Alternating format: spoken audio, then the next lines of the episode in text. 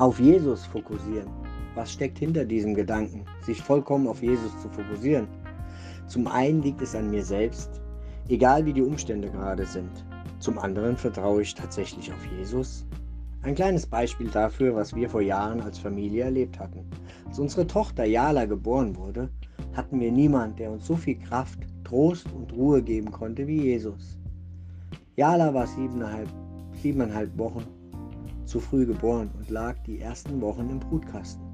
Meine Frau Mara musste jeden Morgen durch einen dunklen Tunnel bis zu ihrem Zimmer gehen, das in einem anderen Gebäude war.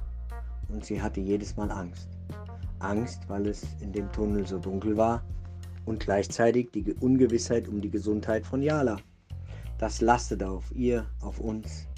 Genau in dieser Zeit wurde sie durch, wurde sie durch die spürbare Nähe Gottes begleitet. Warum? Weil wir dafür gebetet hatten. Gesegnet ist der Mann, die Frau, der, die auf den Herrn vertraut und dessen, deren Vertrauen der Herr ist. Jeremia 17, Vers 7. Genau dieses Wort war und ist unser Antrieb. Im Sport gibt es viele Beispiele, wo wir uns ganz fest darauf konzentrieren sollen, was unser Trainer sagt. In welchem Sport auch immer, es gilt dran zu bleiben, mehr zu trainieren und am Ende wird sich der Erfolg einstellen. Wenn Jesus uns zusagt, dass er bei uns ist, können wir, kannst du ihm völlig vertrauen. Er möchte aber auch sehen, dass wir unser Leben vollkommen auf ihn ausrichten. Er hat ein Anrecht darauf.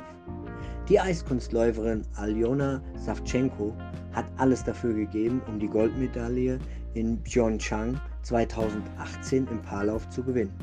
Mit ihrem damals neuen Partner Bruno Massot gewann sie im gleichen Jahr auch die Weltmeisterschaft.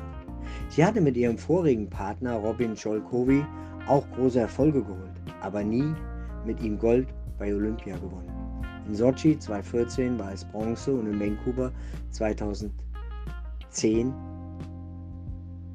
ebenfalls Bronze.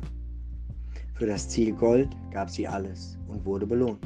Ich bewundere ihre positive Verbissenheit.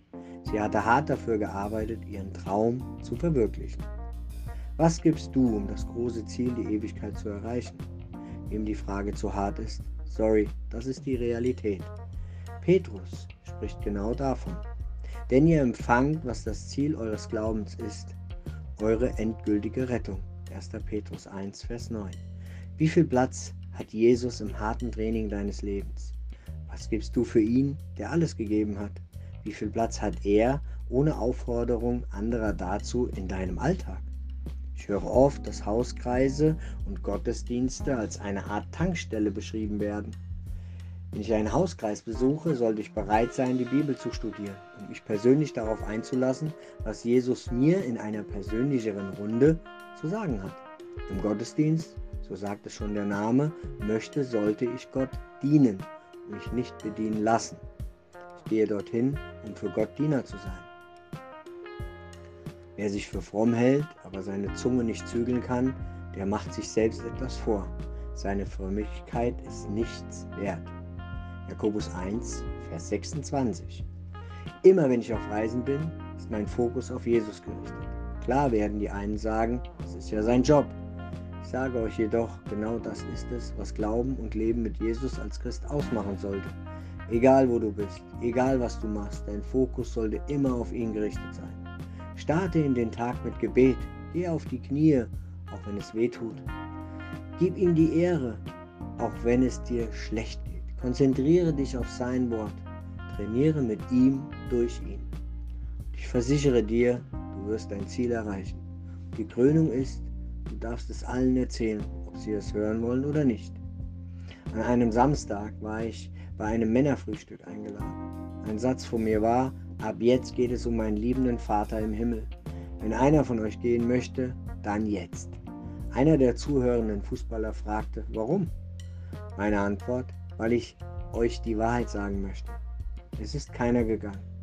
Einer der harten Männer kam nachher zu mir und weinte.